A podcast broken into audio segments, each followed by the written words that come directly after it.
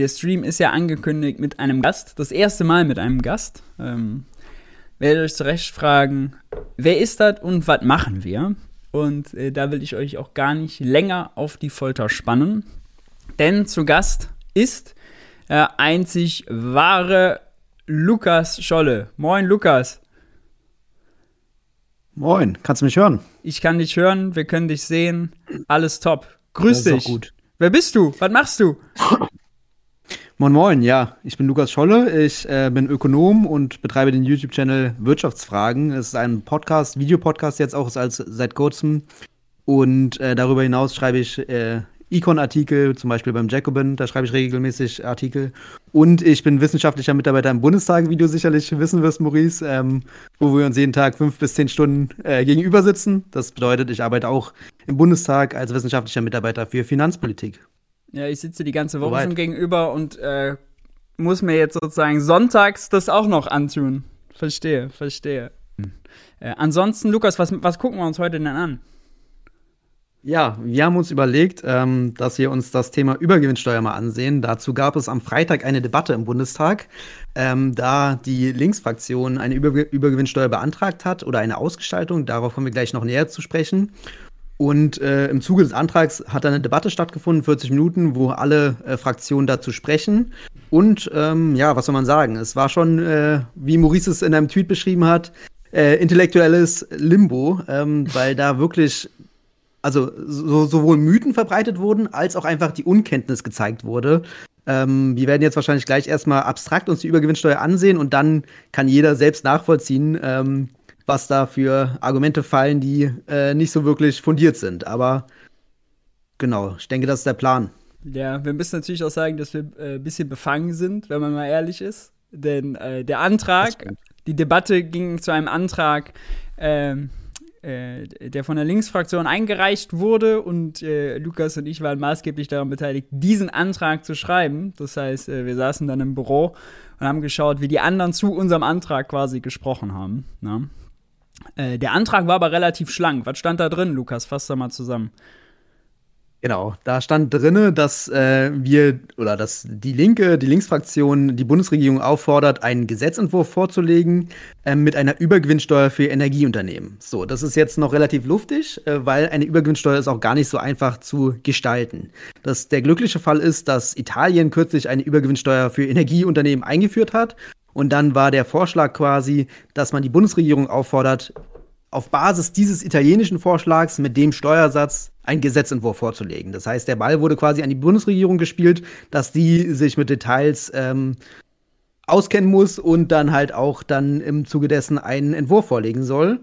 Und ähm, genau, die Details sind ja im italienischen äh, äh Vorschlag ausbuchstabiert. Das bedeutet, darauf hat man Bezug genommen, um das quasi möglichst schlank zu halten und dann das Thema zu setzen. Ja, äh, spannend war dann tatsächlich, das kann man schon mal als Spoiler sagen, dass im, äh, in der Debatte dann mehrmals das Argument kam, so nach dem Motto, es gäbe ja keinen konkreten Vorschlag, man müsste ja erstmal gucken, was ist Bemessungsgrundlage, wie bemisst man die Steuer, wie hoch soll der Steuersatz sein. Während Mario Draghi in Italien das Ding umgesetzt hat, also da ist das Gesetz in Kraft so lange in Kraft, seit Ende März, äh, dass er es jetzt im Mai nochmal geändert hat und den Steuersatz von 10 auf 25 Prozent erhöht hat. Ähm, damit wir gleich alle bereit sind, Lukas, willst du kurz äh, so zusammenfassen, einmal, wie das die Italiener denn machen? Ja, sehr gerne noch ein ganz kurzes Wort dazu. Es sind ja nicht nur die Italiener, die Griechen planen sowas auch und auch in der Historie gibt es ganz viele Beispiele für Übergewinnsteuern. Die funktionieren alle etwas anders und sind alle unterschiedlich komplex. Ähm, aber es ist so, dass es auf jeden Fall schon mal welche gab, derzeit gibt und auch wieder geben wird, äh, wenn wir uns Griechenland ansehen. Ähm, das bedeutet, dass man da kein Wissen hat, wie das überhaupt funktionieren sollte. Also es ist auch nichts Innovatives. Und auch während der Corona-Krise gab es auch wieder die Forderung nach Übergewinnsteuern, da ein bisschen breiter für die ganze Wirtschaft, die viel verdient. Aber auch Bernie Sanders hat zum Beispiel ähm, die Übergewinnsteuer in einem Programm drin. Oder auch der ähm, IMF hat es auch ähm, gefordert, temporär in der äh, Corona-Krise. Also es ist jetzt nicht so spektakulär, wie man denken sollte. Und es ist auch kein linkes äh, Vorhaben in dem Sinne, weil Mario Draghi, Draghi der italienische Regierungschef, ist auch Sozialist. kein Linker. Das ist Sozialist, ist der ja. Mario Draghi. Ja, werden wir gleich äh, noch zu Genüge genießen wahrscheinlich, was eine Übergewinnsteuer an Enteignung und Sozialismus ist. Aber gut.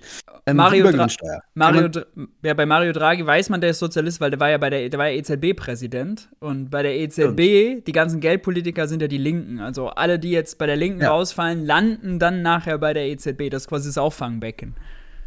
Ja, der Geldsozialismus. Wir der kennen Geld ihn doch. genau. ähm, aber gut, die Übergewinnsteuer. Also das kann man sich ganz vereinfacht kann man sich ganz vereinfacht vorstellen, wie ein zweiter Unternehmenssteuersatz. Wenn man das jetzt Unternehmen machen Gewinne, müssen die besteuern. Und ab einem bestimmten Kriterium kommt ein zweiter Satz, ein höherer Satz, womit dann alles drüberliegende besteuert wird.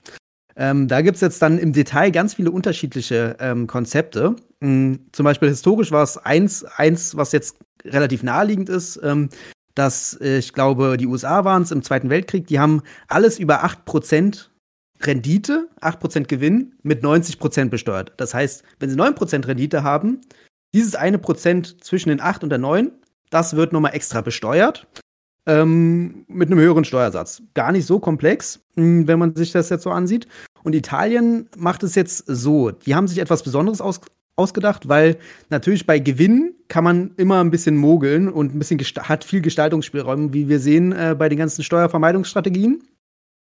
Und die haben sich das so überlegt, dass man nicht den Gewinn nimmt, sondern den Umsatzüberschuss. Das bedeutet, alles, was die positiven Ausgangsübersätze, die Eingangsübersätze minus die Ausgangsübersätze, das ist quasi der Gewinn.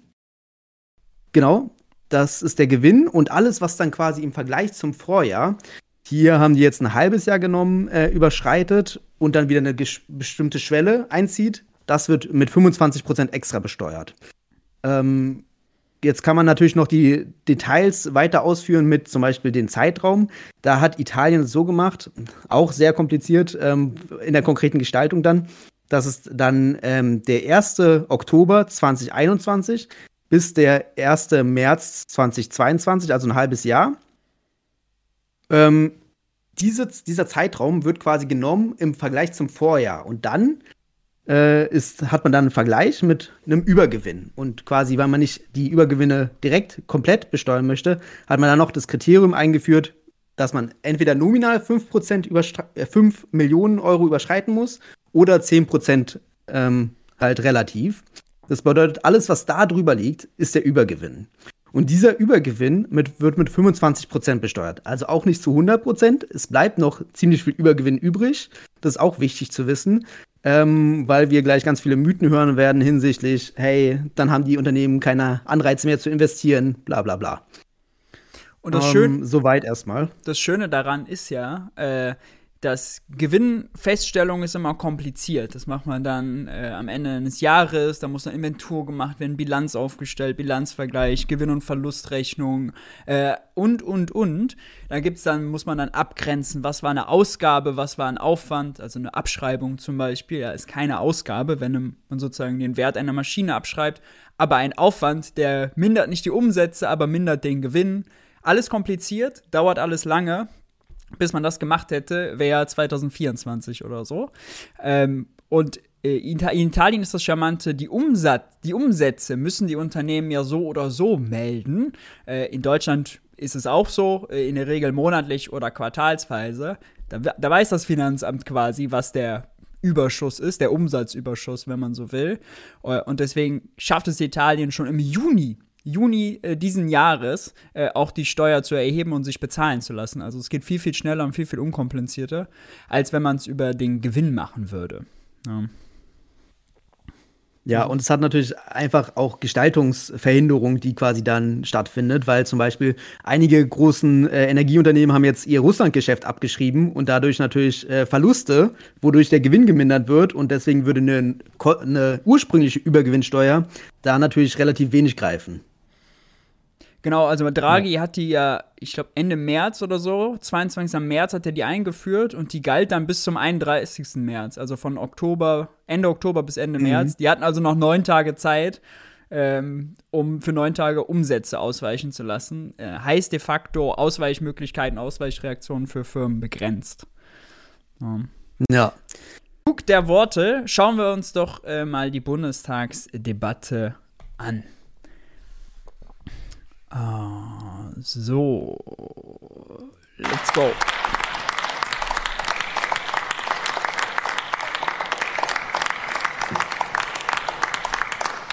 Das Wort hat der Kollege Bernhard Dahldrup für die SPD-Fraktion.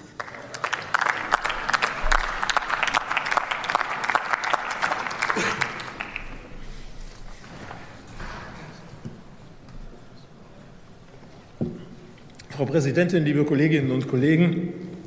Der Impuls, der hier gesetzt wird mit dem Antrag, der ist äh, richtig, denn ich glaube, es verstößt irgendwie gegen unser Gefühl von Gerechtigkeit und Solidarität, wenn extra Profite durch Kriegen oder durch Krise sozusagen äh, erwirtschaftet werden. Und äh, zweitens, äh, es wachsen, fast immer, es wachsen fast immer auch die staatlichen Aufgaben in solchen Situationen. Und ich glaube, das ist auch berechtigt, die Frage nach der Finanzierbarkeit der Leistungsfähigkeit des Staates dann zu stellen. Und erst recht, wenn man sich einer Schuldenbremse auch noch verpflichtet fühlt. Von daher ist der Impuls gut. Ich ähm, will aber auch mal sagen, ich erlebe ein kleines Déjà-vu, denn ich habe zu ziemlich genau diesem Antrag vor einem Jahr hier auch gesprochen. Da hieß er allerdings, außer ja, ich würde sagen, wir machen schon mal Stopp, äh, weil das ist schon relativ lustig, was er jetzt gesagt hat, dass er zu dem Antrag schon mal gesprochen hat. Weil es gab tatsächlich einen Antrag äh, im letzten Jahr zur äh, Corona, zu den Corona-Übergewinnen, aber nicht zu den Energieübergewinnen, die jetzt halt äh, stattfinden und auch nicht nach italienischem Vorbild. Also ist, dieser Antrag bezieht sich natürlich viel konkreter auf eine Ausgestaltungsmöglichkeit als äh, der vorherige, weshalb das jetzt schon eigentlich eher komisch ist. Und natürlich hat er vorher gesagt, zur Finanzierung ähm, ist natürlich auch ein bisschen fragwürdig, weil die Schuldenbremse ist ausgesetzt und der Staat hat kein, kein äh, Problem, äh, Geld auszugeben. Das ist dann eher im kommenden Jahr so, äh, wenn die Schuldenbremse wieder greift. Ähm, ich glaube, äh, Daldrup wollte uns, ich glaube, Daldrup wollte uns sagen, eigentlich hat er äh, die, äh, die Anträge gar nicht gelesen, muss jetzt hier aber reden, deswegen schwafelt er ein bisschen vorne hin. Ähm, und zu, im, im, vor einem Jahr wollte er auch schon nicht reden. Ordentliche Krisengewinne von Energiekonzernen äh, abschöpfen. Äh, vor einem Jahr, Entschuldigung, hieß äh, derselbe Antrag Abschöpfung der Extraprofite von Krisengewinnen wie Amazon. Also es war im Grunde. Also einmal Amazon und Corona und einmal Energiekonzerne. Tja. Genommen der gleiche Antrag, andere Überschrift. Und äh, es ging auch damals um die Übergewinnsteuer, allerdings nur für Digitalkonzerne. Und jetzt ist der alte Antrag gewissermaßen aufgewärmt worden, so ein bisschen Copy and Paste. Und es ist. Ist tatsächlich auch falsch. Es ging damals auch nicht nur um Digitalkonzerne.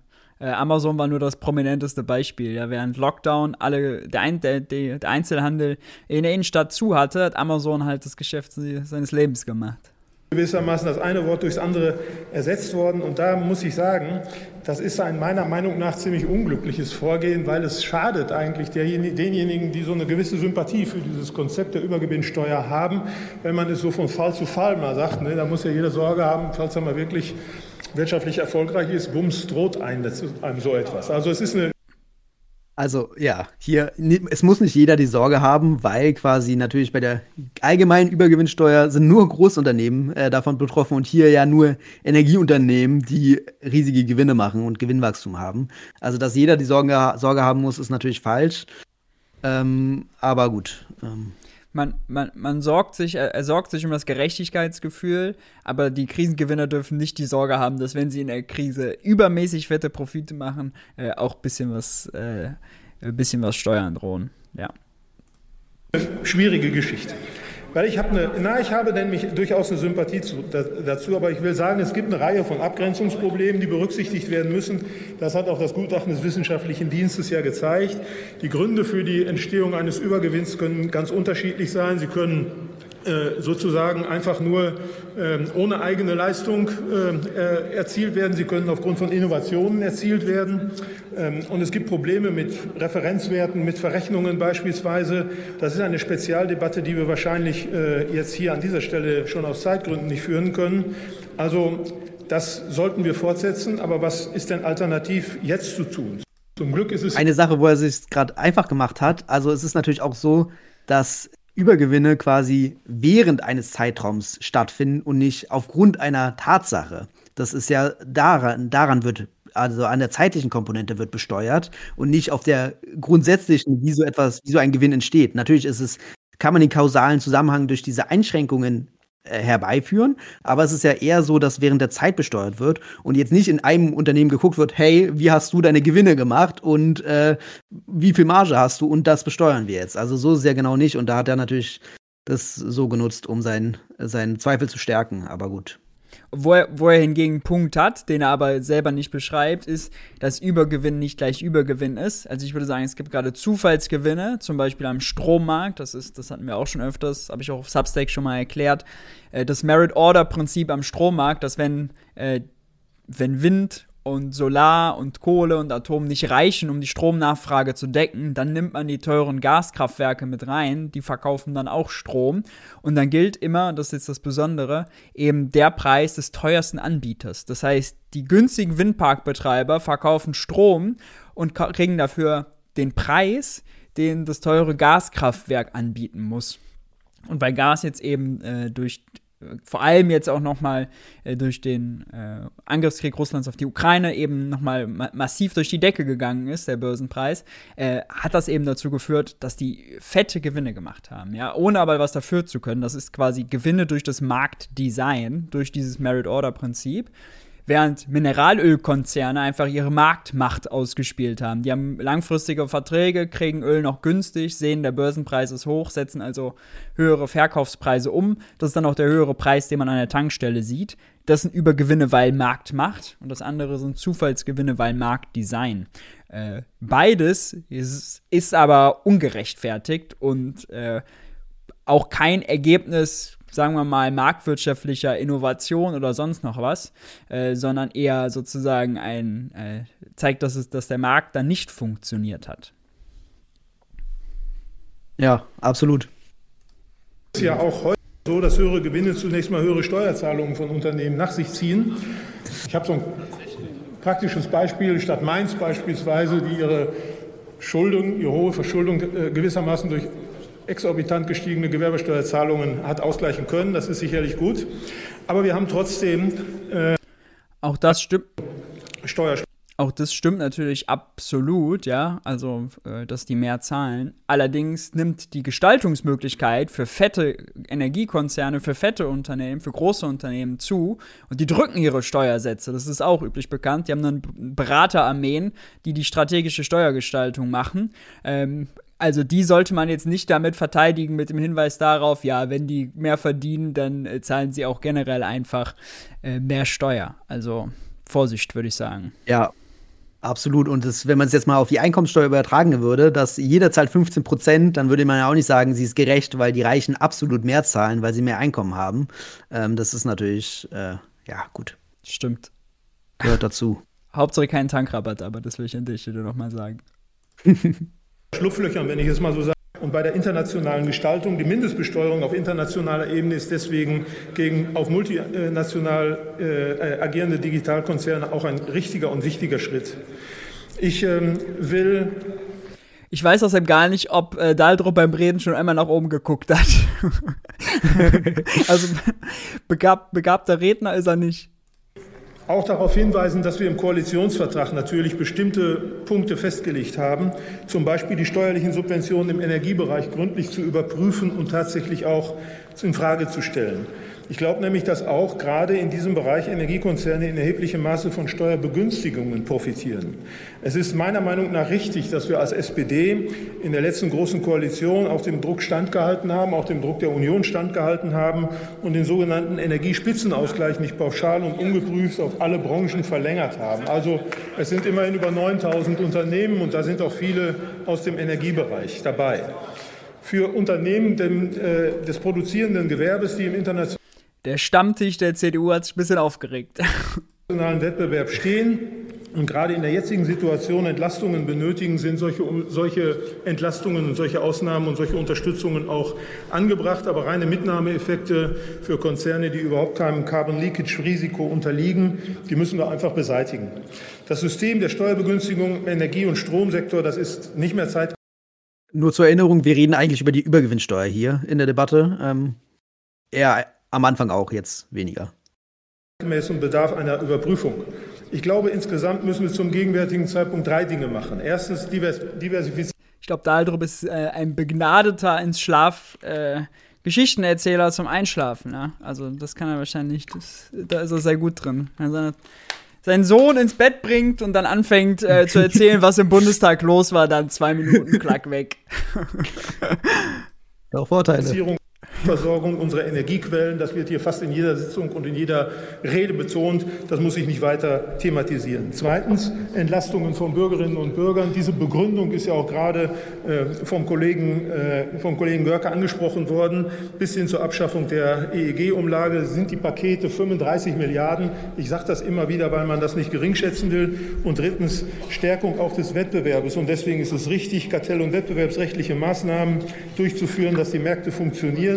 Es ist richtig, ähm, dass wir die Voraussetzungen im Rahmen Kollege Dahldrup, Sie können weitersprechen, schnell oder langsam. Sie tun es aber inzwischen auf Kosten Ihrer Kollegen. Das werde ich jetzt lassen. Deswegen müssen wir auf das GWB noch kurz hinweisen. Und deswegen bin ich der Auffassung, ist die Spezialdebatte weiterzuführen. Und äh, ich hoffe, dass wir das konstruktiv hinbekommen. Dankeschön. Ja, spannend eigentlich. Weil die SPD hat sich ja bisher immer relativ weggeduckt äh, bei der Übergewinnsteuerdebatte. Mhm. Robert Habeck hatte sich ja dafür ausgesprochen, Ricarda Lang. Und von den Linken war das äh, sowieso zu erwarten, dass sie sich dafür aussprechen. Aber die SPD hat sich relativ weggeduckt. Also ich kenne keine Äußerung von Scholz, wo er sich, wo er sich dazu länger positioniert. Ähm, das ist natürlich jetzt bemerkenswert, wenn jetzt quasi er sagt, dass es weiter prüfenswert ist und er ja auch grundsätzliche Sympathien geäußert hat. Ja, ähm, allerdings hat nicht, muss man sagen, der finanzpolitische Sprecher, der Schrodi, von denen gesprochen, der, der auch nochmal mehr Gewicht hat als äh, Dahldrup. Trotzdem äh, hast du natürlich recht. Ja. Für die CDU-CSU-Fraktion hat nun Dr. Michael Meister das Wort. Frau Präsidentin, liebe Kolleginnen und Kollegen! Die Linksfraktion, Herr Görge, hat hier einen Antrag vorgelegt, Übergewinn Steuer auf Krisengewinne von Energieunternehmen einzuführen. Das folgt dem Grundgedanken, dass man umverteilen soll in diesem Land. Und Herr Dahldrup hat eben von Sympathien gesprochen. Ich habe Sympathien für die soziale Marktwirtschaft. Und die soziale Marktwirtschaft hat nicht den Grundgedanken Umverteilung, sondern die soziale Marktwirtschaft hat den Gedanken Freiheit, Eigentum, Wettbewerb, Solidarität und Subsidiarität. Und für also die Punkte Solidarität und Wettbewerb sind ja jetzt beim, bei, dem, äh, bei, der Energiebranche total zweifelhaft. Also weil sie zum Teil können sie ja nur diese hohen Preise durchsetzen, weil sie, weil es zu wenig Wettbewerb in diesem äh, Bereich gibt und Solidarität. Also gut, äh, man kann ja mal die Bevölkerung fragen, was, ob sie diese hohen Energiepreise für solidarisch halten oder auch die anderen Unternehmen, die ja auch die hohen Energiepreise zahlen müssen. Also Lukas, du verwechselst da was.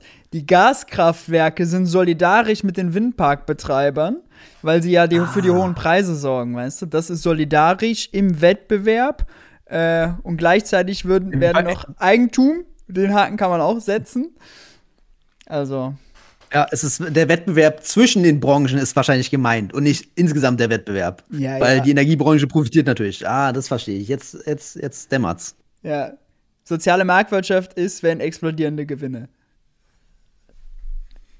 Alter, Theoretik gucken, alter Theoretiker, der Meister. Diese für Grundsätze habe ich sehr viel Sympathie. Und diese Grundsätze haben unserem Land in den vergangenen 70 Jahren den Wohlstand beschert, den wir heute haben. Und den sollten wir nicht zerstören. Zweitens, alle Gewinne in diesem Land werden besteuert, gemäß der Bemessungsgrundlage. Also auch das, was Sie als Übergewinnbesteuerung wollen, das wird bereits besteuert nach den Regeln, die wir haben. Und dann ist eine zweite Besteuerung. Und dann finde ich es ganz toll, Sie sagen, Unternehmen mit hohen Gewinnen, die haben ja schon einen großen Anteil zum Steueraufkommen beigetragen, sollen das nochmal zahlen. Und zwar dann, wenn sie 10 Millionen mehr Ertrag haben als im Vorjahr. Jetzt nehmen Sie mal ein kleines Start-up, was gerade aus der Verlustzone kommt jetzt in die Gewinnzone gekommen ist, die 10 Millionen überspringt, die zahlen dann ihre Übergewinnsteuer. Und der Milliardenkonzern, der es geschafft hat, Milliarden an Ertrag zu erwirtschaften, aber ungefähr auf demselben Niveau wie im Vorjahr, der zahlt die Übergewinnsteuer nicht. Ist doch absoluter Blödsinn, was Sie hier vorschlagen. Kleine bestrafen und die Großen müssen nicht zahlen. Eigentlich habe ich von Ihnen immer das Umgekehrte gehört. Sie wollen das ist natürlich auch geil weil ähm, gerade im Energie Markt ist es so, da sind Big Player, ja, das ist ein fettes Oligopol, sehr vermachtet. Ähm, die vier, wie war das jetzt noch? Äh, ich glaube, die vier größten Energiekonzerne vereinen irgendwie 80 Prozent des Umsatzes in Deutschland auf sich. Ähm, also von Startups, die da hochkommen und Übergewinne machen, ist überhaupt nicht die Rede.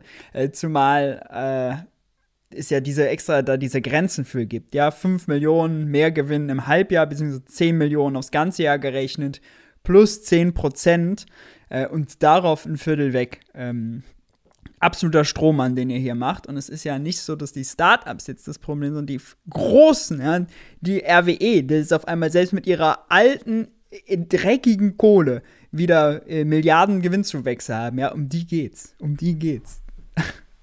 Ja, und der konstruktive Vorschlag, wenn er jetzt keine Nebelkerze machen würden, wollen würde, dann könnte man ja sagen, okay, wir machen noch eine Umsatzgrenze rein, äh, sodass wirklich nur die Großunternehmen äh, getroffen werden und nicht das Start-up, das gerade aus der Verlustzone kommt. Also das wäre ein konstruktiver Gegenvorschlag, wenn man halt keine Nebelkerze machen würde. Aber gut, das sind dann Detailausgestaltungen, wo der wahrscheinlich gar keine Lust zu hat im Vergleich zur SPD. Die wollen noch weiter im Detail äh, debattieren und der hat wahrscheinlich da eher weniger Lust drauf. Aber das muss er wahrscheinlich tun im Finanzausschuss. So ist es nun mal. Oh. Machst du weiter? Ja. An die Großen dran. Und deshalb ist es eine absolute Ungleichbehandlung von Gewinnen. Es hängt nämlich nicht vom Gewinn, um Entstehen des Gewinnes ab, sondern vom Vorjahr, was eigentlich überhaupt nichts mit der Sache zu tun hat. Und dann setzen wir vollkommen falsche Anreize in unserer Marktwirtschaft. Wir haben einen Bundeswirtschaftsminister, Frau Brandner, der momentan durch die Welt reist und versucht, knappe Güter die sich aufgrund des Angriffskriegs Russland auf Ukraine verknappt haben, hier nach Deutschland zu holen. Ich nenne mal Gas, Öl, man könnte die Liste weiterführen. Und jetzt sagen wir gleichzeitig, diejenigen, die uns das dann liefern, die wollen wir besonders hoch besteuern. Glauben Sie, dass das dem Herrn Habeck bei seiner Werbereise hilft, wenn er durch die Welt fährt, das hierher zu bringen? Nein, wir werden zu einer Verknappung beitragen mit der Idee von eh schon knappen Gütern. Und das ist nicht im Interesse unseres Landes und der Menschen, die hier leben. Ja, also das wird Italien da natürlich auch blühen. Also die haben schon, äh, da ist Gas- und Öllieferungen sind da schon total runtergegangen und die müssen auf jeden Fall, weil sie jetzt so hoch besteuern, im Winter frieren. Das ist natürlich klar. ja.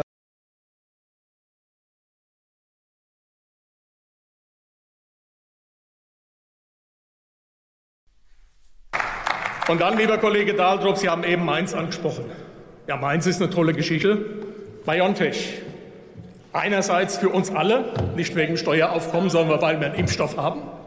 Das ist genau so ein Start-up, was plötzlich nach oben geschossen ist und dann plötzlich diesen Übergewinn produziert. Nicht im Energiebereich, aber darum geht es mir momentan nicht. Der entscheidende Punkt ist doch, was Sie mit dass es eben nicht um den Energiemarkt geht. Äh, darum ist egal. Also Antrag, egal, egal. Wir nehmen Biontech und lass die armen Biontechs doch in Ruhe. Strohmänner, Strohmänner, ja, wir brauchen Pappkameraden. Was wolltest du das sagen? stimmt. Und selbst wenn man jetzt Biontech sich mal anguckt, haben die ja nicht investiert äh, in die Forschung, um dann einen bestimmten Gewinn äh, zu erzielen, sondern haben das natürlich auch aus äh, Interesse gemacht an der, um das Problem zu lösen. Und ob da jetzt quasi 50% mehr Gewinn oder weniger Gewinn rauskommt, äh, das ist natürlich, kann man bei solchen Wagnis- äh, Investitionen natürlich nie wissen. Und deswegen zu sagen, hey, bei ein bisschen weniger Gewinn würden die gar nicht erst auf die Idee kommen zu, zu investieren, ist natürlich genauso Quatsch. Aber. ihre Übergewinnsteuer tun, ist in diesem Land Innovation bestrafen. Der, der innovativ ist, wird von Ihnen bestraft. Und wir müssen Innovation belohnen und nicht bestrafen in diesem Land. Der Stammtisch klatscht. Aber was er ja sagt, ist, äh, Übergewinnsteuer bestraft Innovation. Innovation heißt dann übersetzt Shell, BP, Total Energies, die fetten Energiekonzerne, die marktmächtig sind und hohe Preise durchsetzen können, weil sie einfach schlicht zu groß sind, weil sie schlicht zu viel Marktmacht haben. Das ist Innovation. Ja? Am Anfang hat er irgendwas von Wettbewerb erzählt und, Sozi und sozialer Marktwirtschaft, marktwirtschaftlichen Prinzipien. Jetzt ist Marktmacht gleich Innovation. Bisschen brüchig die Story vom Herrn Meister.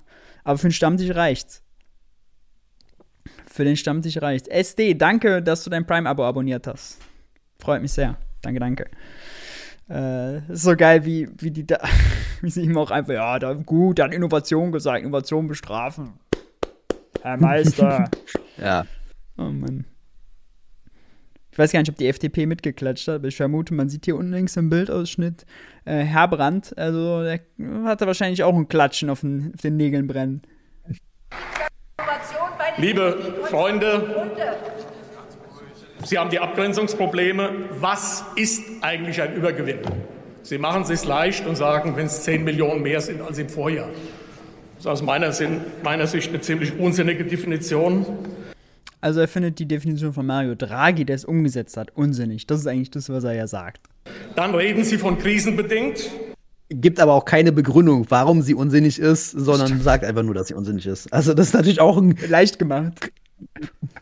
ja, das stimmt. Er hat sich leicht gemacht. Das ist korrekt, ja.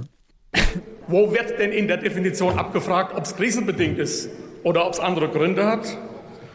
Und es ist ganz klar, wir haben kluge Steuerberater in diesem Land. Die werden natürlich dann dafür sorgen, dass bei der Frage von Rückstellung bilden, bei der Frage, wann man Gewinne entstehen lässt, dafür gesorgt wird, dass man innerhalb der gewissen Schwankungsgrenzen bleibt und die Steuer nicht zahlt. Also ein Anreiz für Steuergestaltung.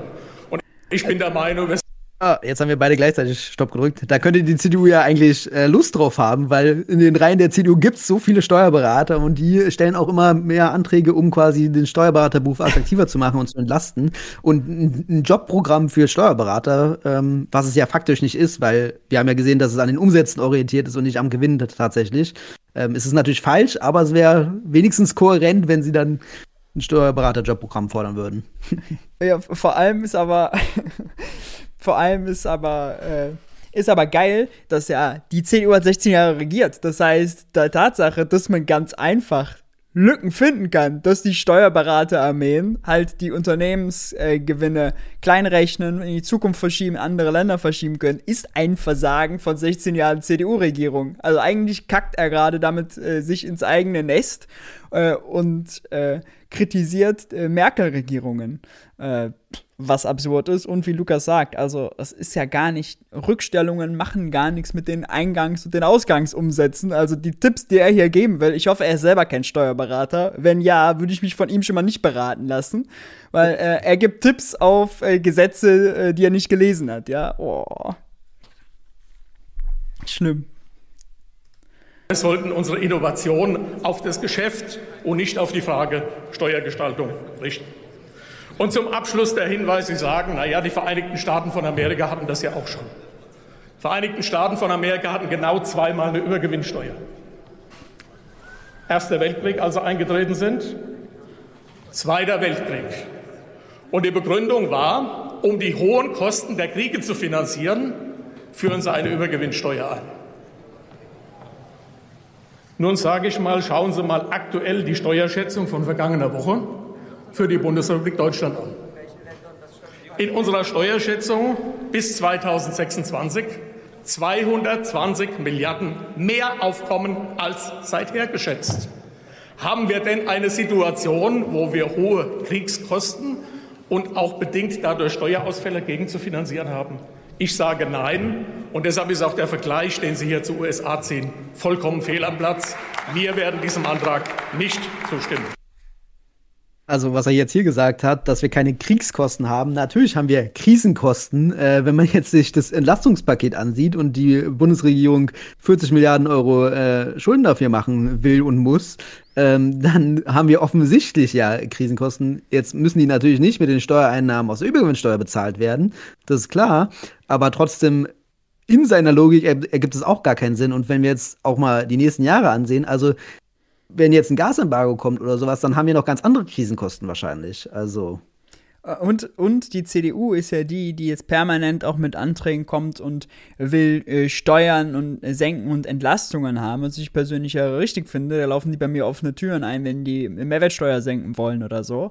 Aber gleichzeitig machen sie halt am selben, äh, am Tag vorher eine aktuelle Stunde, klarer Kurs Finanzpolitik, zurück zu schwarzer Null und wollen, dass die 100 Milliarden für die Bundeswehr auch nicht über Sondervermögen gehen, sondern auch über den Haushalt. Ja, also sie wollen ganz viel über den Haushalt, mit Steuern senken, mehr Ausgaben im Haushalt und die Schuldenbremse einhalten. Das geht dann mit einfacher Mathematik irgendwann nicht mehr zusammen.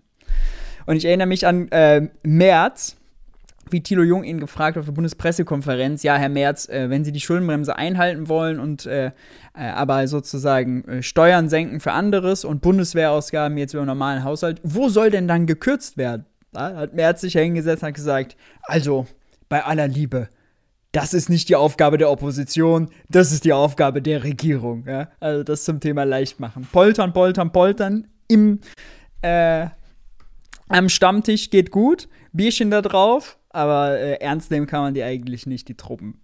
Jetzt hier im Plenarsaal dazu sprechen Sie Sprecherin für Finanzen der Fraktion. Frau Präsidentin, liebe Kolleginnen und Kollegen und liebe Gäste hier im Haus. Alles gut. Sehr hohe Gewinne von Mineralöl- und Energiefirmen sind schon seit einigen Wochen im Gespräch und die Regierung prüft diese aktuell auch kartellrechtlich. Und wir sind auch im Gespräch, ob eine Besteuerung sinnvoll sein könnte. Und ich möchte in diese erhitzte Debatte etwas Besonnenheit und Reflexion reinbringen. Beginnen möchte ich mit meiner Wertschätzung, ehrlichen Wertschätzung für die soziale Marktwirtschaft, die uns den Wohlstand beschert hat, den wir heute alle wertschätzen. Es ist klar, wir müssen sie jetzt zur sozial-ökologischen Marktwirtschaft weiterentwickeln, denn die planetaren Grenzen sind einfach Fakt. Und ohne ihren Respekt entziehen wir uns eh jeder Grundlage des Wirtschaftens. Im Kern steckt hier aber weiterhin das Wort Marktwirtschaft. Gute, Funktionierende Märkte haben viele Marktteilnehmerinnen. Sie ermöglichen freien Warenaustausch, Innovation, Ideengenerierung, im Endeffekt Freude am Experimentieren und Zukunftsgestaltung.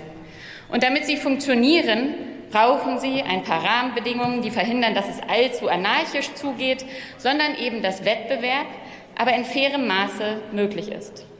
Umsätze, Umsätze und Gewinne gehören ganz natürlich zu dieser Marktwirtschaft. Das können wir ganz also CDU und FDP gefällt das bisher. Äh, Meister denkt, äh, guckt gerade noch mal nach, ob das tatsächlich jetzt äh, eine Fraktionskollegin ist oder ob das wirklich Bündnis 90 die Grünen. Ja, und auch festhalten. Sorry, es stimmt sorry. natürlich, dass es dazugehört. Also, wenn Umsätze allein schon nicht dazugehören würden, das wäre schon sehr, sehr fragwürdig. Dass Gewinne dazugehören, zur, Marktwirtschaft, zur Marktwirtschaft dazugehören, ist natürlich auch klar sie spricht hier natürlich einen wahren Kern an, aber es klingt schon eher wie ein Loblied auf die Marktwirtschaft. Und vor allem, wenn man jetzt da sagt, die soziale Marktwirtschaft ganz abstrakt hat uns den Wohlstand gebracht, dann kann man natürlich unterschiedliche Entwicklungen gar nicht äh, darstellen, weil die letzten 20 Jahre der deutschen sozialen Marktwirtschaft und die 20 Jahre davor sind natürlich grundlegend unterschiedlich äh, hinsichtlich des Neoliberalismus. Aber gut, und ich, das äh, werden wir jetzt hier weiter, wahrscheinlich nicht weiter ausführen können. Ich kann an der Stelle tatsächlich immer das äh, Buch von Ulrike Herrmann empfehlen, ähm, wo sie äh, denn äh, die ja dem Mythos soziale Marktwirtschaft in Deutschland mal nachgeht und wo halt ein erschreckendes Ergebnis ist. Also mit Marktwirtschaft im Sinne von kleine Unternehmen äh, sind im Wettbewerb und die Besten, die innovativsten setzen sich durch und werden dann groß.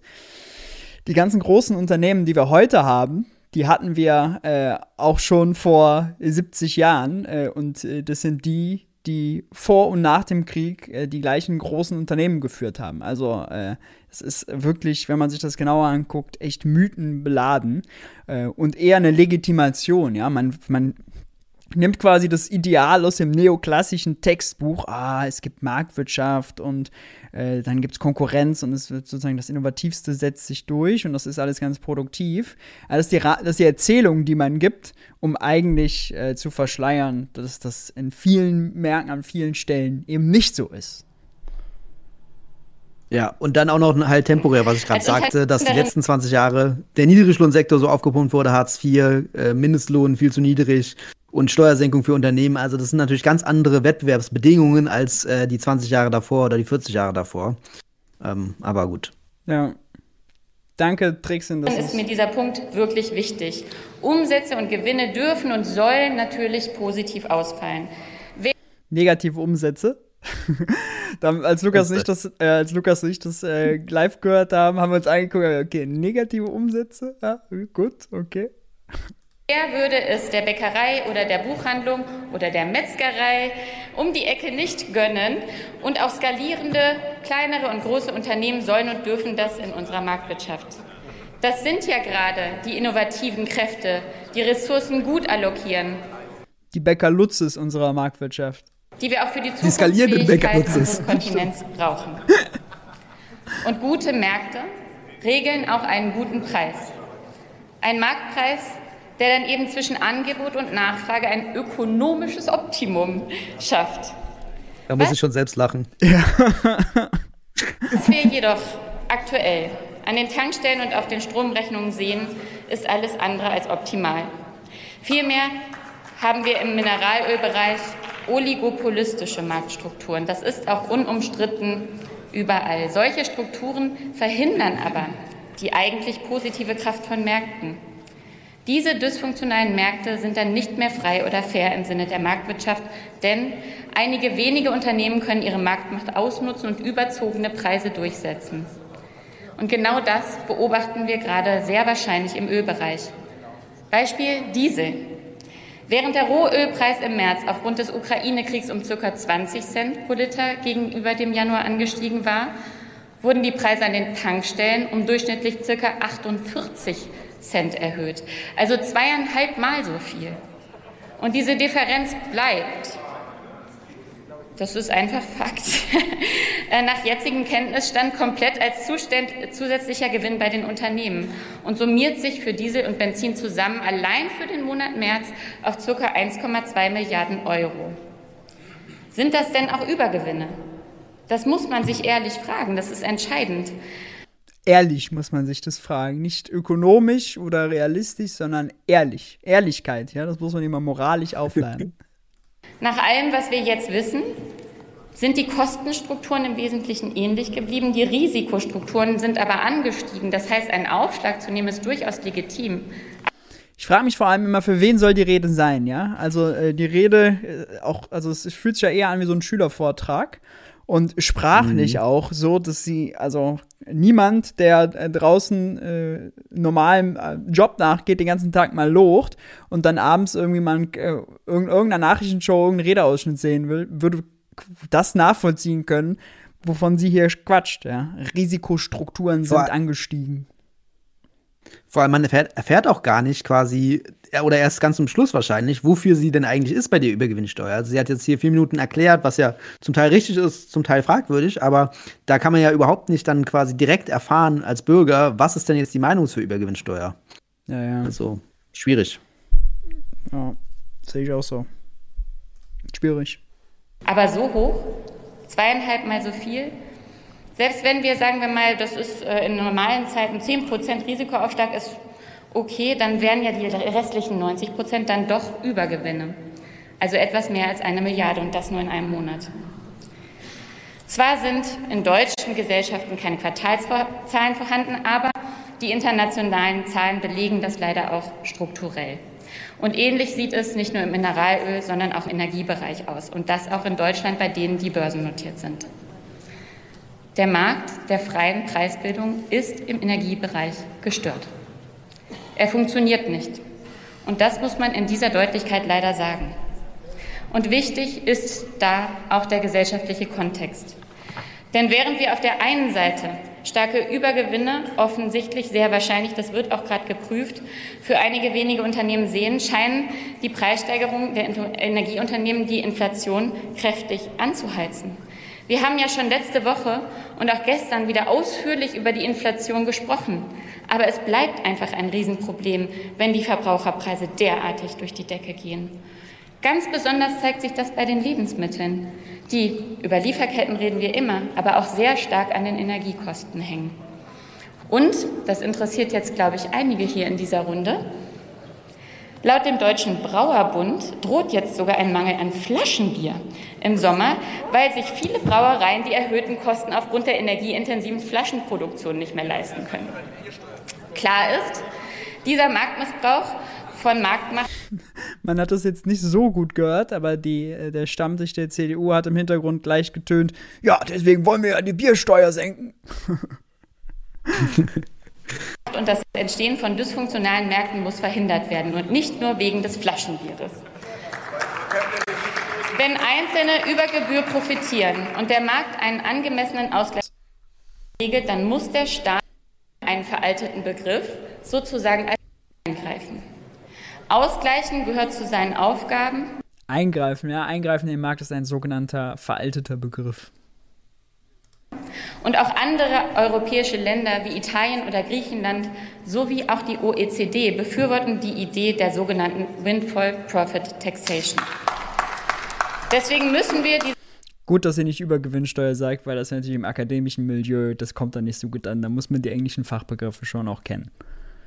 Diese Frage ja, ja. weiter miteinander diskutieren, aber eher als Instrument einer kartellrechtlichen Marktkontrolle.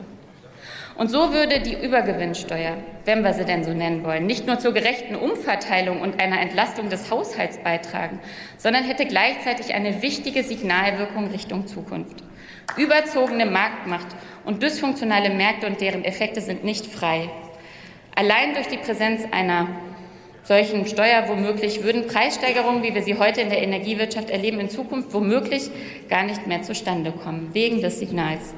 Das das ist ein sehr spannender Punkt, finde ich, weil das ist ja genau das Umgekehrte, was quasi äh, CDU und FDP sagen werden. FDP hat noch nicht gesprochen, dass halt Investitionen, die sagen, FDP und CDU, Investitionen werden verhindert, Gewinnanreiz äh, wird auch verhindert oder wird abnehmen. Und sie sagt jetzt quasi, ein anderer Anreiz, der Gewinnsteigerungsanreiz geht zurück und dadurch werden die Preise nicht so stark steigen.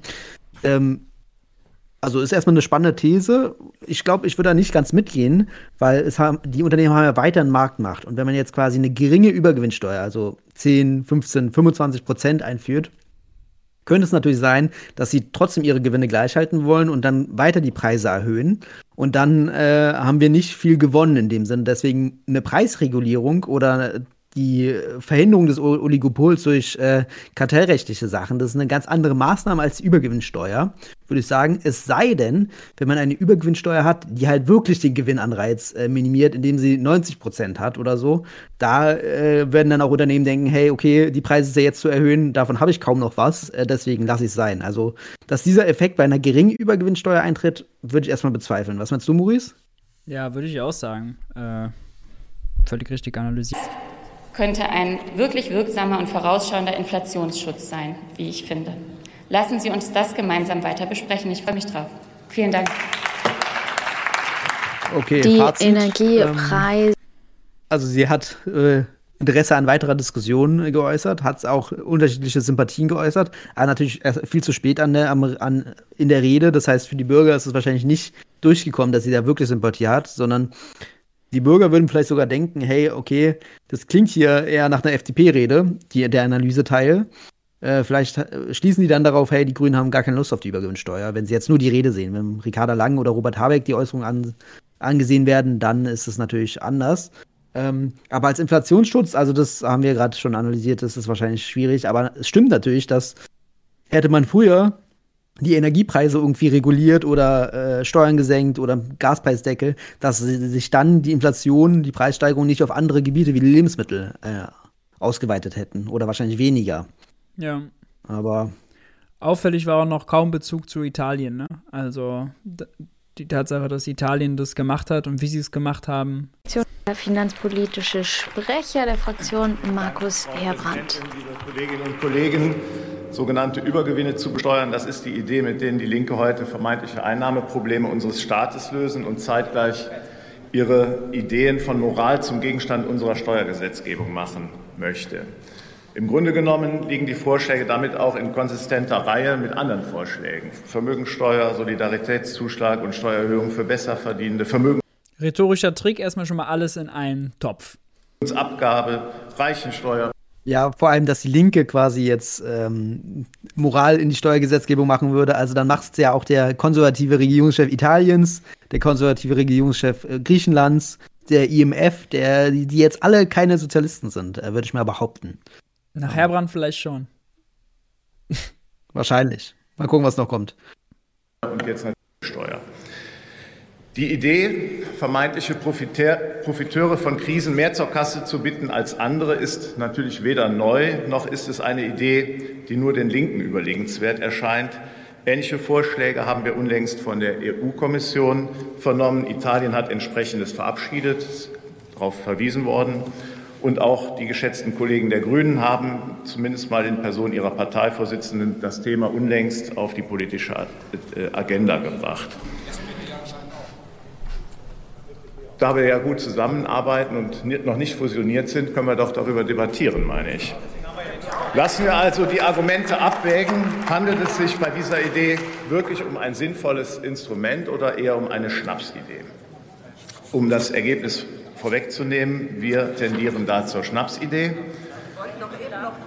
Ich will noch drei Punkte nennen, die wirklich dagegen sprechen, diese Idee ernsthaft weiter zu verfolgen. Und wer ehrlich, erster Punkt, wer ehrlich mit der Frage und unvoreingenommen mit der Frage also wie Katharina Beck möchte, jetzt, möchte, er sich jetzt auch mal ehrlich mit der Frage beschäftigen und sie wollte gucken, ob es ehrlich Übergewinne gibt. Äh, wir schauen mal ehrlich drauf. Unvoreingenommen und differenziert, aber er sagt schon mal, ist Schnapsidee. Ja. Frage umgeht, wird einiges nicht beantworten können. Was ist überhaupt ein Übergewinn? Kollege Meister hat auch schon darauf, äh, äh ist darauf schon eingegangen. Welcher Teil eines Gewinns ist eigentlich der krisenbegründete Gewinn? Und woran ist ein Krisengewinner überhaupt zu erkennen? An wen adressieren wir denn überhaupt diese Überlegung? Ich, ich, befürchte, ich befürchte, Sie unterscheiden dann auch noch mal zwischen guten und bösen Krisengewinnern. Energiekonzerne und Emerson dürften vermutlich böse sein und würden besteuert. Äh, Herbrand traut man eigentlich zu, dass er sich die konkreten Vorschläge anguckt. Und hat er ja auch, weil er am Anfang darauf verwiesen hat, dass, der, dass sozusagen der Antrag will, dass man es wie Italien macht. Jetzt geht er gleichzeitig aber hin und sagt, ja, vermutlich würdet ihr Amazon auch noch mit besteuern wollen, wobei das in dem Antrag ganz klar drinsteht, dass es nur Energiekonzerne betrifft und Draghi auch nur Energiekonzerne besteuert. Also wieder rhetorisch. Und natürlich auch das, was er. Go for it. Was er hier äh, bei dem Übergewinn sagt, dass das nicht definierbar ist. Da zeigt er ja auch, also er kennt wahrscheinlich den italienischen Vorschlag im Detail, aber sagt jetzt hier nicht, wie die Übergewinne definieren, sondern um quasi gegen die Steuererhöhung zu sein, die ja praktisch schon im Koalitionsvertrag ausgeschlossen wurde, keine neuen Steuereinführungen, äh, nutzt er das jetzt hier natürlich, um da Kritik zu sehen. Äh, der Witz ist ja, also die Steuer ist ja nur 25% auf das, was hinter dem Freibetrag ist und nur auf das, was sozusagen deutlich höher ist als vorher, ja. Das heißt, es macht immer so ein bisschen den Anschein, als würden die ja annehmen, auch der Meister von der CDU, man würde eine 100% Steuer verhängen. Aber es ist ja nur eine 25% Steuer. Das heißt, äh, diese Begründung, man weiß ja gar nicht, ob alles krisenbegründet ist.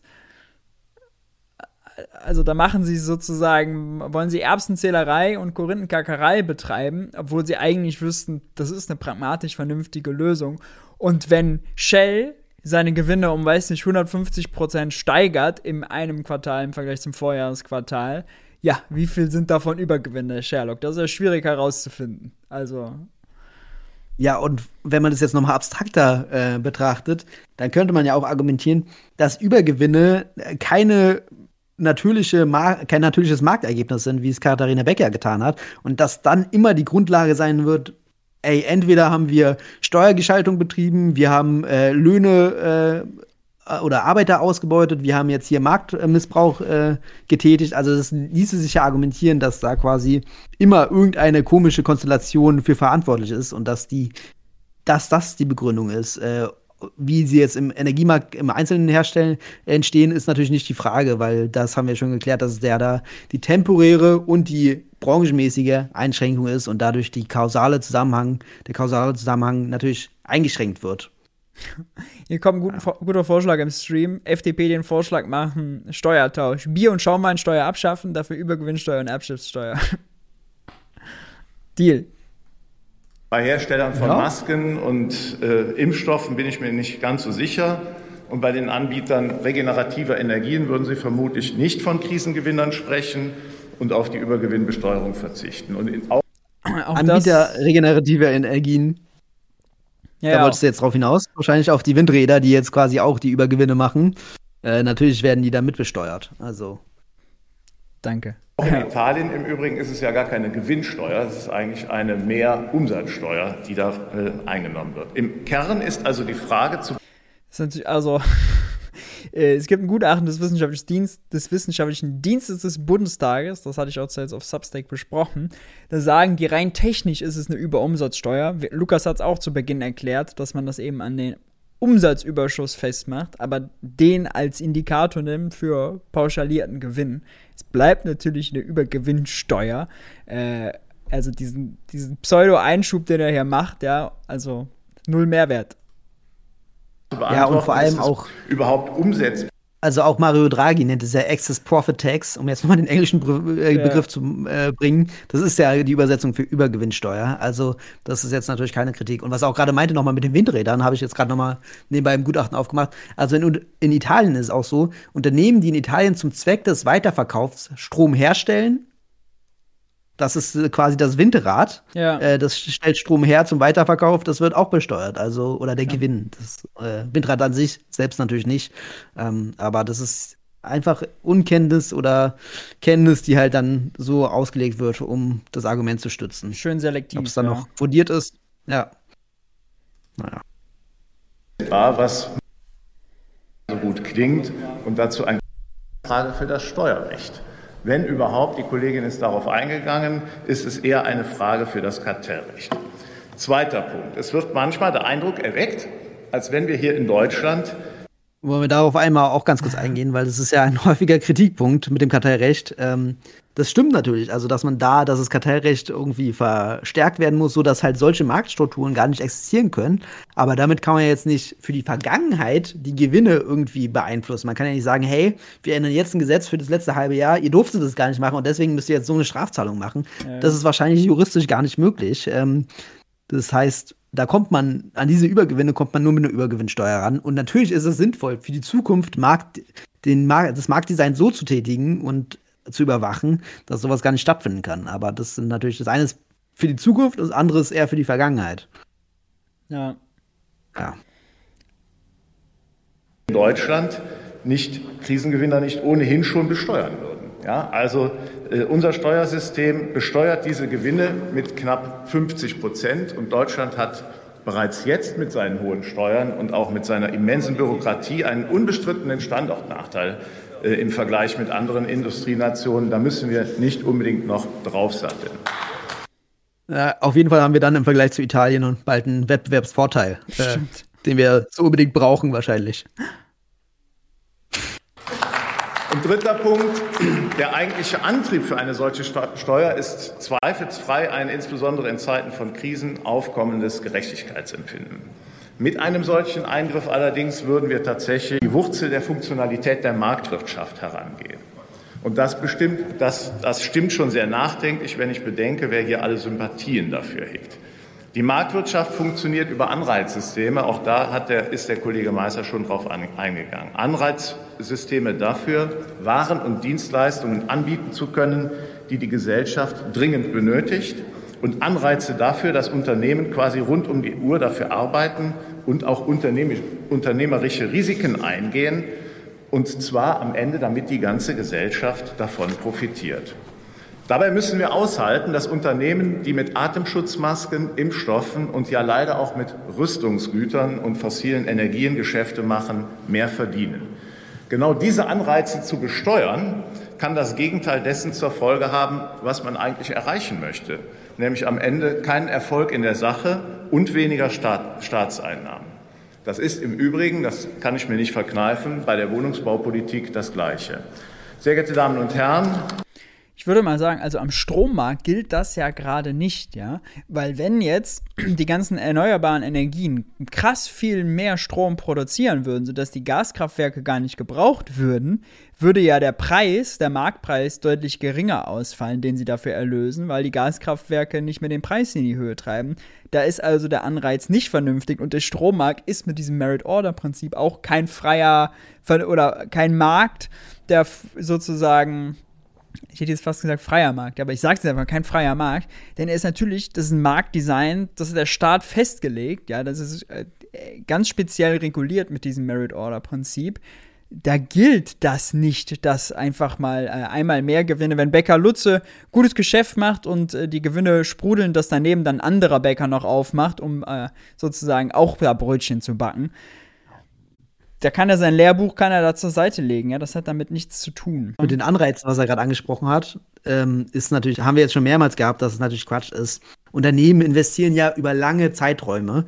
Das heißt, wenn sie jetzt ein Jahr der Gewinn aus einem Jahr Übergewinn besteuert, äh, der Übergewinn aus einem Jahr besteuert wird, dann ist es ja nicht so, dass sie dadurch jetzt Investitionen unterlassen, wenn sie jetzt denken, okay, hey, in Zukunft wird ein Jahr vielleicht höher besteuert. Aber außerdem haben sie ja trotzdem noch Übergewinn übrig. Also selbst wenn sie nicht mit dem Übergewinn rechnen, was sie ja nicht rechnen konnten, dieser hoch besteuert wird, würden sie ja nicht Investitionen unterlassen, weil sie ja trotzdem noch Übergewinn haben, mit denen sie nicht gerechnet haben. Also, das ist, dass das Anreize unterminiert, ist schon wirklich eine krasse These. Also auch nachdem sie die Steuer gezahlt ist. haben, haben sie ein fettes Geschäft gemacht. Ja. Klar. Ja. Die Befürworter nach meinem Dafürhalten eigentlich ein anderes Wirtschaftsmodell. Man will nicht besteuern, man will eher enteignen. Dafür, dafür spricht im die Befürworter wollen enteignen einer Übergewinnsteuer. So, jetzt gucken wir nochmal Mario Draghi, konservativer äh, Regierungschef in Italien, der auch ziemlich viel politischen äh, Dreck am Stecken hat, ähm, Troika und so. Die, der will enteignen äh, in einem linken Sinne. Puh, das ist eine These. Ich habe gar nicht gesehen, also, als viele von der Viele von der AfD würden das äh, oder von irgendwelchen Crash-Propheten würden es wahrscheinlich ähnlich so sehen. Also mit den Niedrigzinsphasen, also da ist er natürlich Enteigner der Reichen. Ähm, aber ob das jetzt äh, im linken Sinne gemeint ist äh, und da er sich selbst so versteht, glaube ich eher wohl nicht. Also Marc Friedrich und Max Otte, die glauben auch, dass Christian Lindner die Vermögensabgabe einführt. Ja. Ah, ja, gut, stimmt. Jetzt, jetzt also kommt bald. das kommt bald. Wenn man, also wenn man solche Grundlagen hat, dann ist es natürlich alles äh, diffus, wer was fordert und wieso. Das kommt bald, ja. Ich frage mich, wie er diesen großen Pappkameraden überhaupt in den Bundestag bekommen hat. Also, naja. Ja, und unbe unbemerkt. Ach Achso, achso, ja, stimmt. Deswegen haben wir nicht gesehen, dass er ihn zum Pult getragen hat, weil der wurde quasi direkt straight runtergelassen. I see, I see. Ja. Oh Mann. Auch der Wortlaut aus dem Antrag abschöpfen. Wir lehnen diesen Antrag aus. Geil gerade im Chat. Eddie fragt, wer spricht gerade und kriegt die Antwort, die unsichtbare Hand. Voller Überzeugung ja, ab. Stimmt.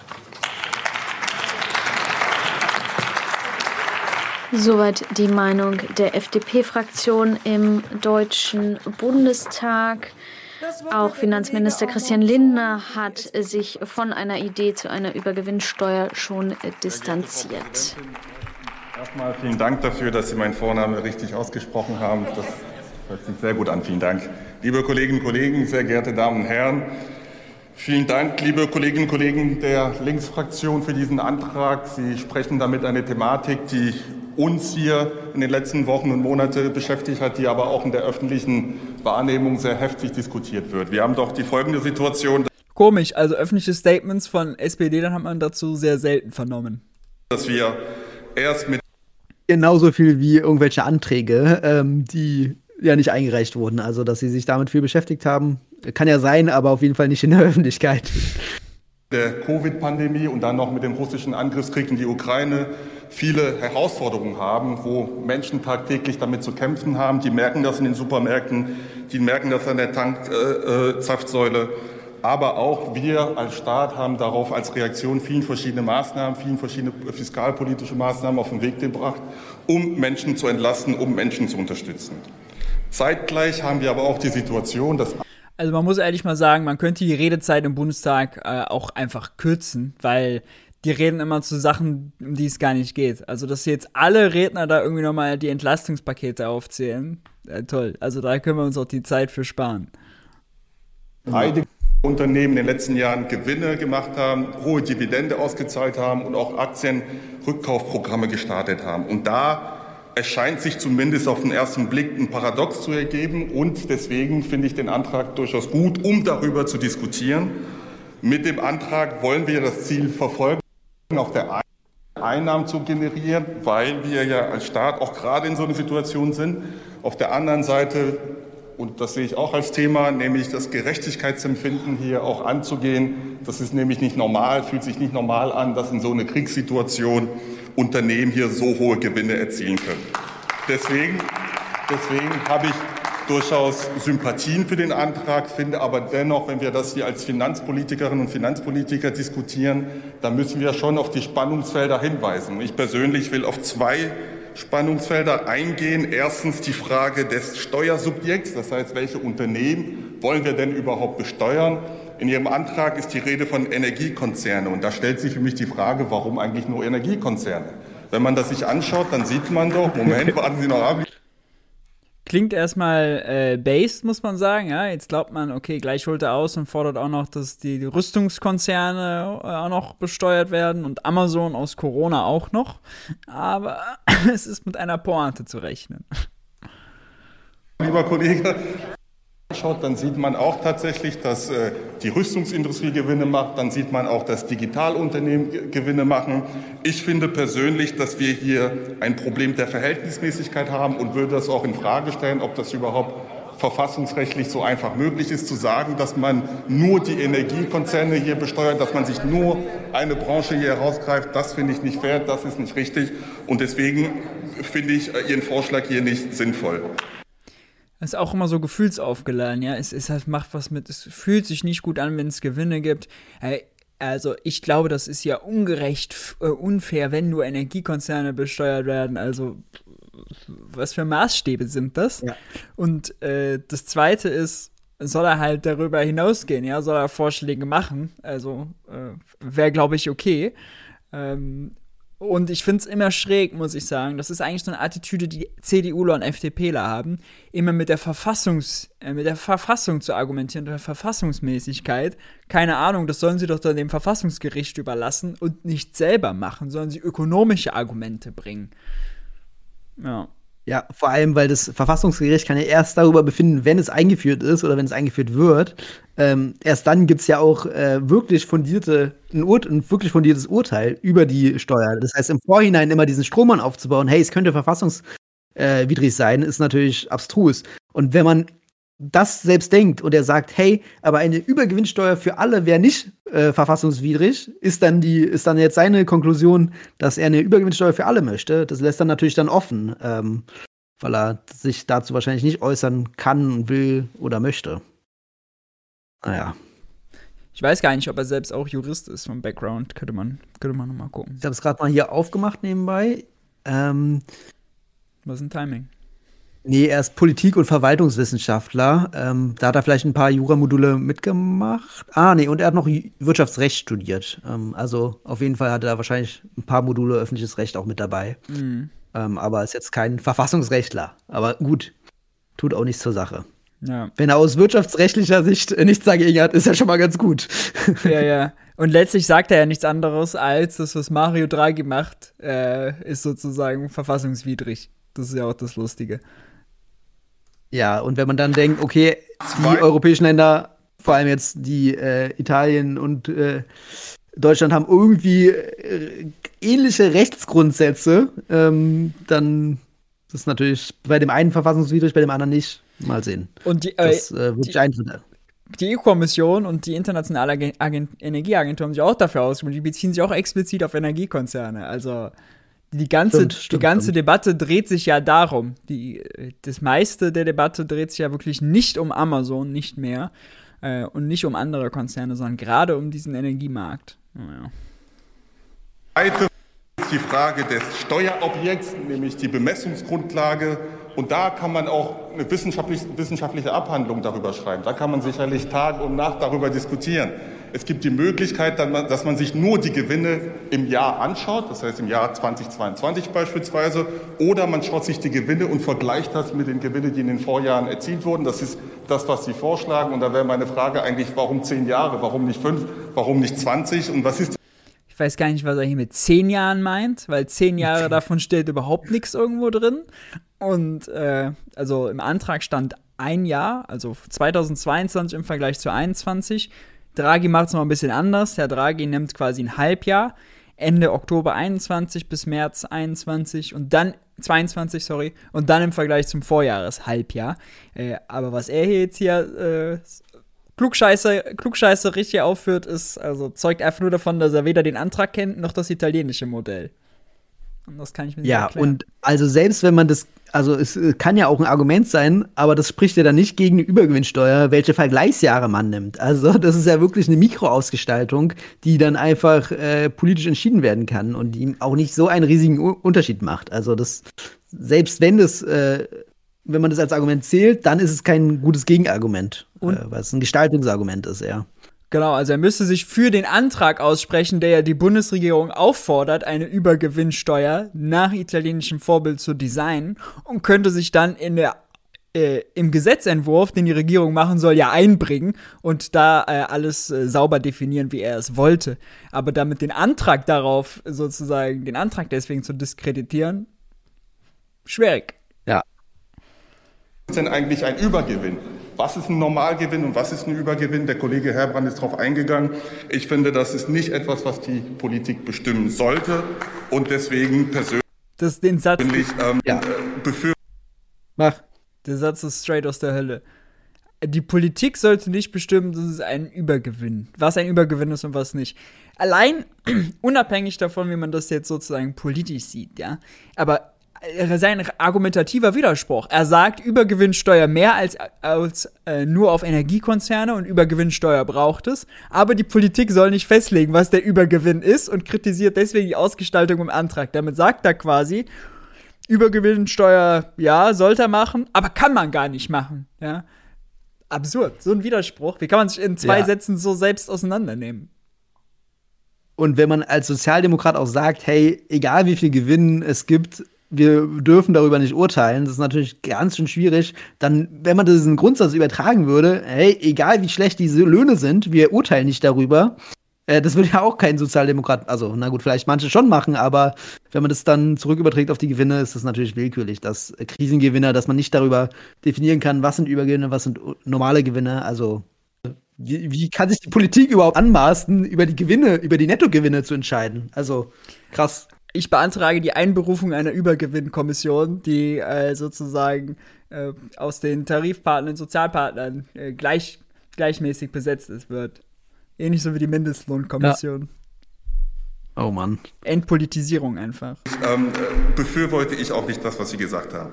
Und der dritte Punkt, und damit komme ich auch bald zum Schluss, liebe Frau Präsidentin, ist die Frage, dass wir keine Erfahrungswerte hier haben. Wir können natürlich auf das verweisen, was jetzt in Italien passiert ist. Wir können auf das verweisen, was in den 80ern in den USA passiert wurde, äh, gemacht wurde. Aber tatsächlich, tatsächlich für die jetzige Situation gibt es keine Erfahrungswerte und das macht es aus meiner Sicht noch schwieriger, hier genau zu sagen, wie so eine Maßnahme, wie so eine Übergewinnsteuer sich auswirken würde. Ich ja, also bei Mindestlohn gab es vorher auch, auch, keine Erkenntnisse für den deutschen Raum, wie er sich auswirken wird. Ähm, das ist ein absoluter Strohmann für jede neue Politikmaßnahme, glaube ich. Ich glaube, er könnte einfach noch zwei Monate sich gedulden. Dann hat Draghi die ganzen Steuern eingenommen und äh, dann kann er ja sehen, was damit passiert ist. Ja, absoluter Strohmann, wie du Ja, aber dann sagst. weiß er immer noch nicht, was in Deutschland passieren würde, Maurice. Das ist doch klar. In Deutschland ist alles grundlegend anders und deswegen äh, ja. das, würde das hier zur Verwerfung führen. Stimmt, stimmt, stimmt. Wir haben ah, ja soziale Marktwirtschaft. Bei uns wird Solidarität ja noch groß geschrieben in der, so in der, in der sozialen Marktwirtschaft. Oh Mann. Aber äh, muss man festhalten, das klingt so pseudo-intellektuell, aber er widerspricht sich in jedem dritten Satz selber. Ist eigentlich ein guter. Also ich habe mal eine Mehrwertsteuerrede von ihm gesehen, die war gut, ja. Äh, aber das hier ist einfach nur kompletter Selbstwiderspruch. Ja, ja schade. Schade, schade. Führen. Würde mich freuen, weiterhin auch jetzigen Kenntnisstand sagen wir, dass wir diesen Antrag ablehnen. Vielen Dank dafür und schönen Freitagnachmittag. Danke, Frau Präsidentin. Nach jetzigem Kenntnisstand ist es eine interessante Äußerung, die mir beim ersten Mal gar nicht aufgefallen ist. Vielleicht sollten wir ihm noch mal das italienische Modell und alles, was es dazu gibt, zuschicken. Vielleicht ändert sich ja noch sein Kenntnisstand und sein äh, Befinden über den Antrag. Das wäre ja ganz interessant. Ja. Aber auch, noch, also ja. nochmal bemer ja, bemerkenswert, dass halt Grün und SPD jetzt hier erstmal grundlegende Offenheit signalisiert haben, auch wenn sie dem Antrag nicht zustimmen. Ja. Steile These. Ja. Das war also die Debatte zur Übergewinnsteuer. Äh, man kann sich darüber aufregen. Die Art und Weise, wie da debattiert wird, äh, Strohmänner, Pappkameraden, die da aufgestellt werden, äh, ist, äh, ja, was soll man sagen? Es ist schon gerade noch mal seinen YouTube-Kanal Wirtschaftsfragen in den Chat geschickt. Äh, klickt euch da gerne rein und lasst da ein äh, Abo da. Gibt's auch als Spotify und Apple und Google Podcast, wo auch immer man Podcasts hören kann. Ähm,